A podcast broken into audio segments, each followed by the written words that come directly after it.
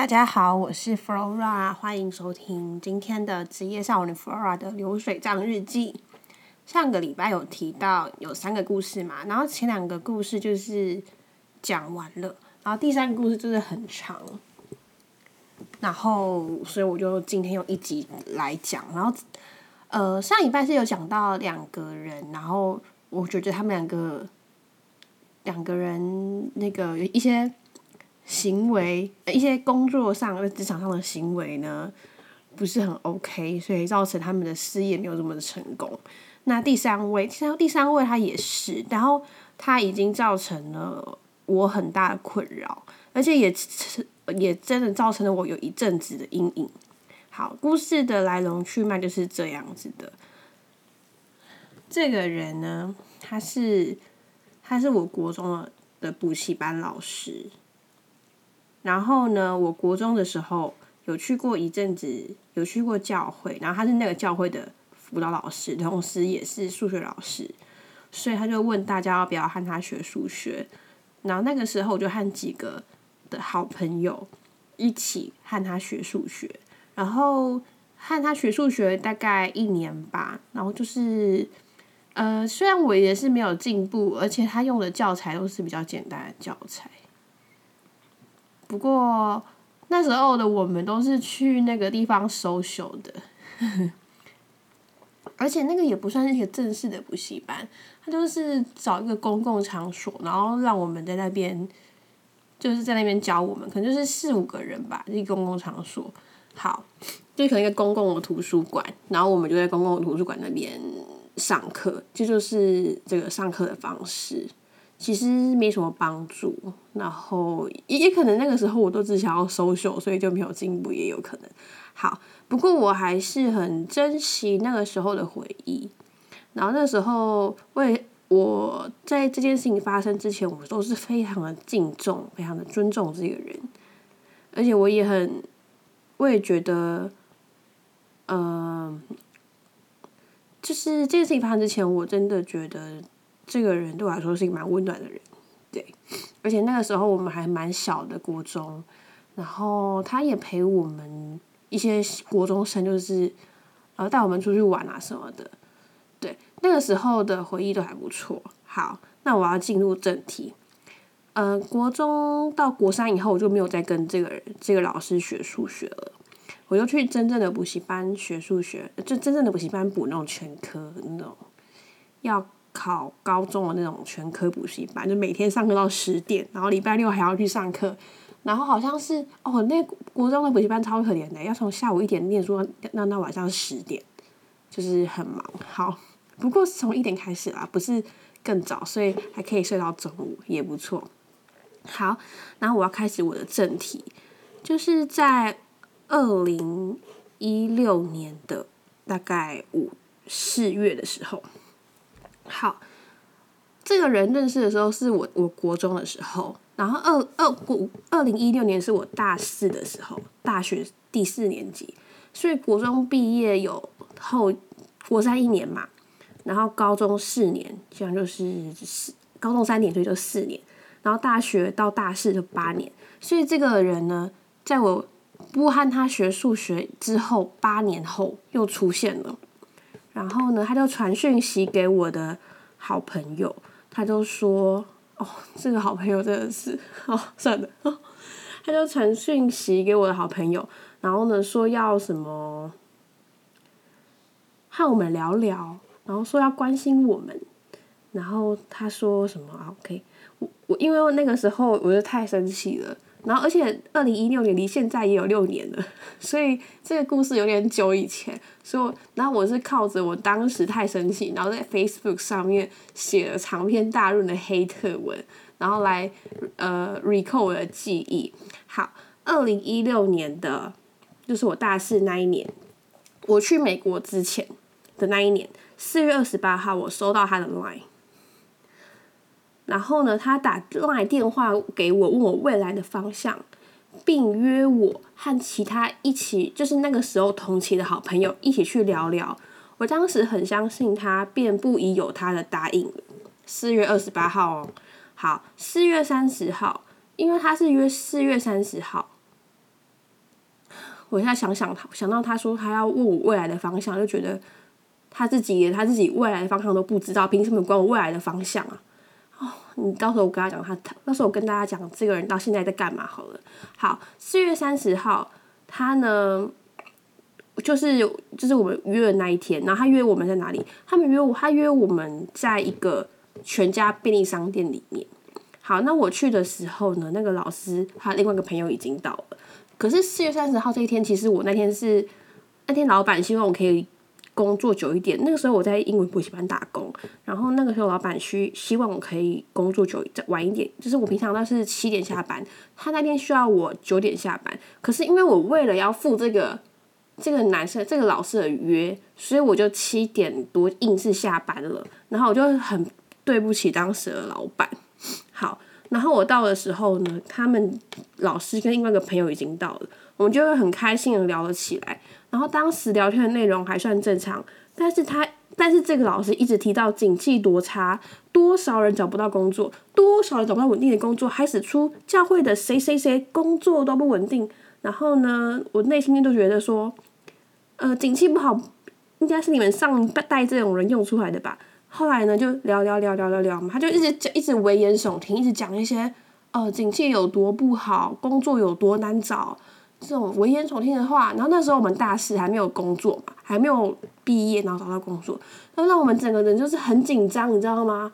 然后他就说，后来呢，就是大概一个小时左右吧，他就开始拿出那个一套爱多美的产品。然后给我们看一眼，然后他就随后就有一位中年男子来取货，中年女子来取货，并给他一千六百元。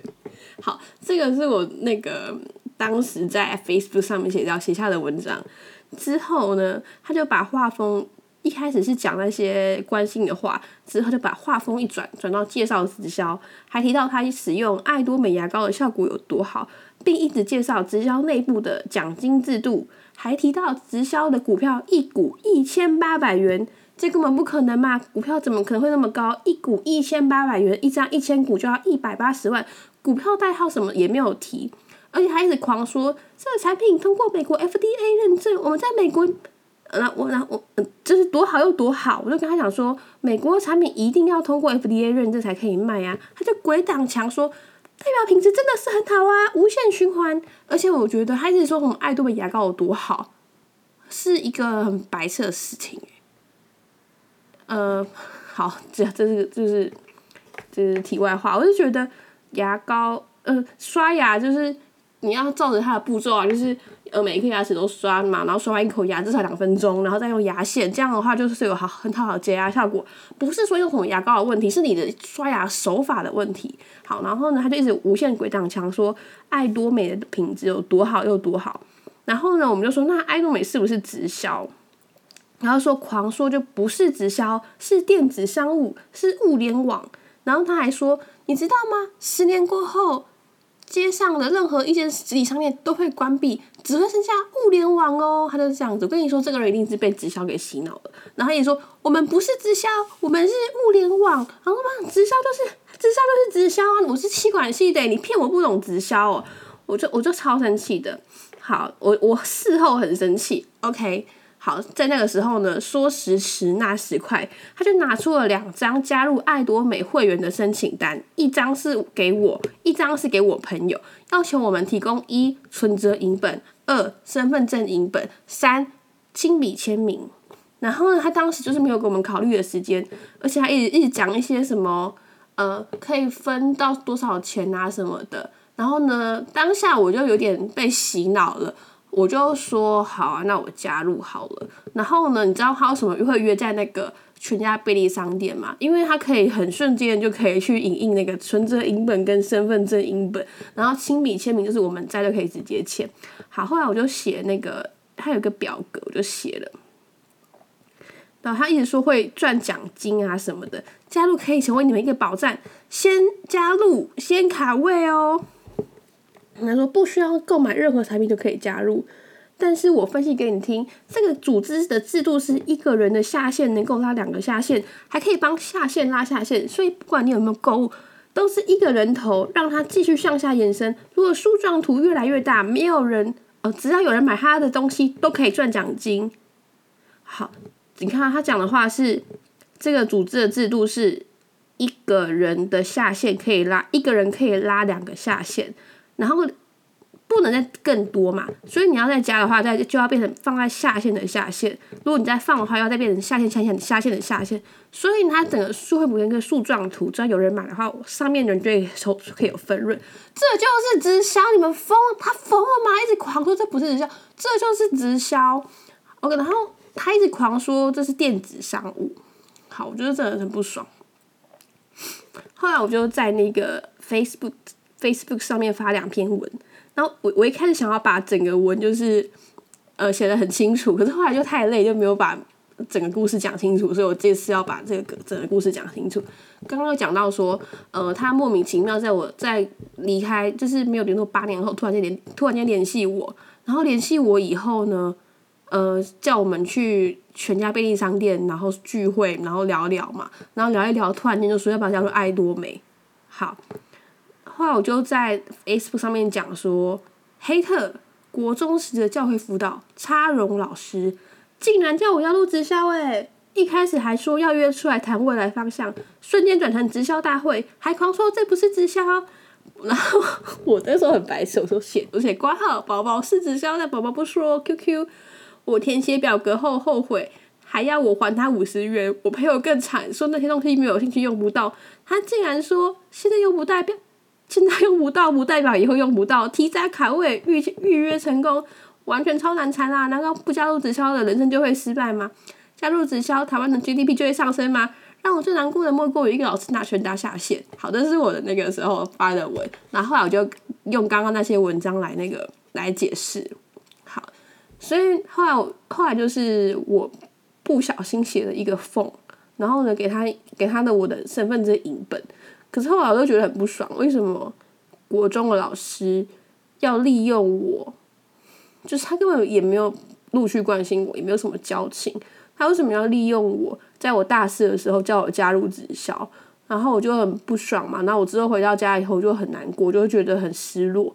后来我就想说，那我不要加入好了。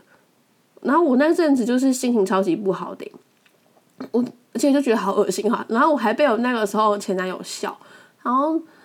就是你知道，我已经觉得就是很糟糕了，就是被利用这种感觉已经很糟糕，还被笑，真的是很辛苦，真的是，真的是一个很难熬的一段日子。后来我就说我不想要加入了，但是我不是说我已经写了一个缝嘛，然后那他说那张缝要五十块，后来他就还叫我还他五十块，诶，就是这样，对，所以我就我就是。他怎么那么小气啊？连五十块都要要开车叫我还他。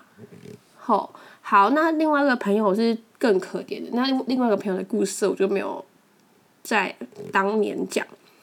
那个另另外一个朋友的故事就是这样，他那个时候也是有点无法拒绝，所以就说好，那我加入也可以啊。但是那个时候他就是不想要。因为加入直销需要身份证影本跟存折的影本，然后他就觉他就很担心这个直销会把他的存折影本拿去做一些不好的事情，他怕危险，所以他就想要去办一个没有钱的存折影本，再给再否这个直销，但是其实他根本不想做，他只是不会拒绝而已。